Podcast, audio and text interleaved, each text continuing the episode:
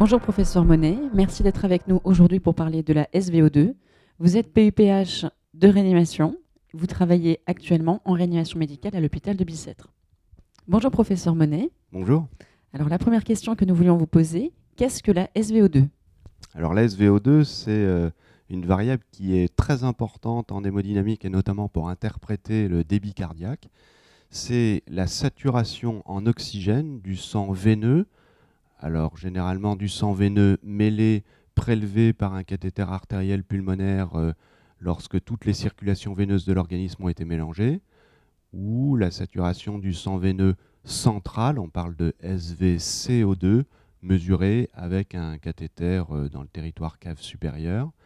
Et c'est très intéressant parce que c'est finalement l'oxygène qui reste dans le sang veineux une fois que les différents tissus de l'organisme ont capté l'oxygène qui leur était apporté par le sang artériel. Merci. Alors la deuxième question, quelle est l'utilité de la SVO2 dans les états de choc? Alors comme je le disais, euh, la SVO2 ou la SCVO2, c'est intéressant pour dire si le niveau du transport artériel en oxygène et notamment du débit cardiaque est en adéquation avec les besoins en oxygène des tissus de l'organisme.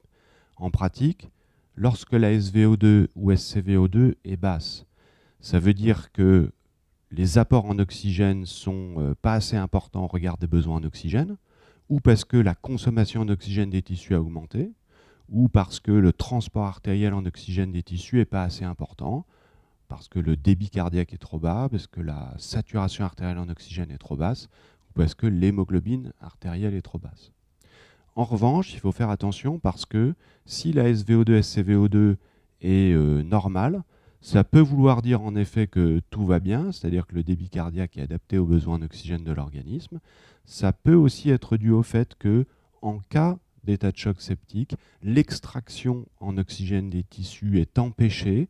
Et dans ces cas-là, en dépit d'une SVO2, SCVO2 normale, bah en fait, on peut avoir une anaérobiose tissulaire caractérisée. Très bien. Alors la troisième question, est-ce que la SVO2 est un paramètre suffisant pour apprécier l'hémodynamique d'un patient en état de choc? Et sinon, en association de quels paramètres l'utilisez-vous? Non, la SCVO2 ou la SVO2, ce n'est pas suffisant. Ça doit s'intégrer dans tous les outils de l'évaluation hémodynamique du patient.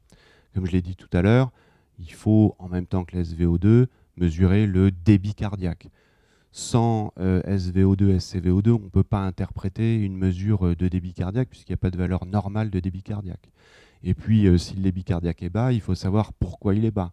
Et on doit avoir des outils qui permettent de mesurer la contractilité cardiaque ou de savoir si la précharge cardiaque est trop basse. Et puis, pour mesurer le débit cardiaque, on peut utiliser l'échographie cardiaque, où on peut le mesurer mais aussi surveiller sa valeur au cours du temps. Il y a des outils comme euh, la sonde de Swan-Ganz ou les appareils de thermodilution transpulmonaire, par exemple, qui permettent de le faire.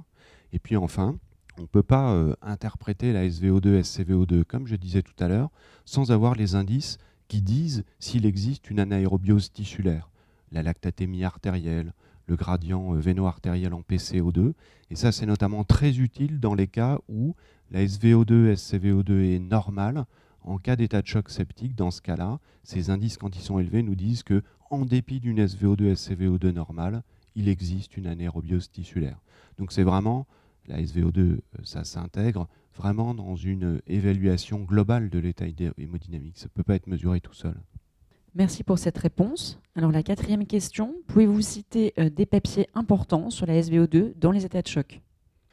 Alors il y en a évidemment beaucoup la grande étude euh, randomisée qui a utilisé euh, la SCVO2, c'est l'étude de, Manu Rivers, publiée dans le New England en 2001, où une stratégie avec et une stratégie sans mesure de la SCVO2 avait été comparée, et puis toutes les études qui ont suivi. Euh, donc ça, c'est un papier important. Après, je pense que c'est important de bien comprendre comment ça fonctionne. Pour ça, il y a plein de revues générales sur le sujet. On en avait écrit une avec euh, euh, Jean-Louis Teboul et Olfa Hamzaoui il y a quelques années dans, Critical Care. Il y en a beaucoup d'autres et sans doute bien meilleurs.